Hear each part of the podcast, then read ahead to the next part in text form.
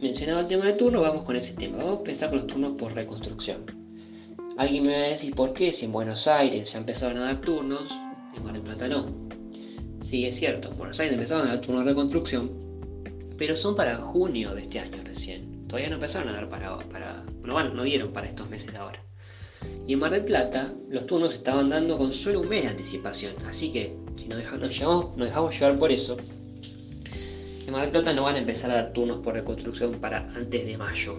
Eso es una opinión mía, pero que se, por ahí se condice con lo que viene pasando en Buenos Aires y en otras provincias, en otros consulados. Em, eso por un lado. Y también tengan en cuenta además que todavía están a la espera de ser reprogramados aquellos turnos suspendidos por la cuarentena de gente que tenía turno en marzo y abril del 2020. Así que esa gente va a tener prioridad, lógicamente, una vez que vuelvan los turnos.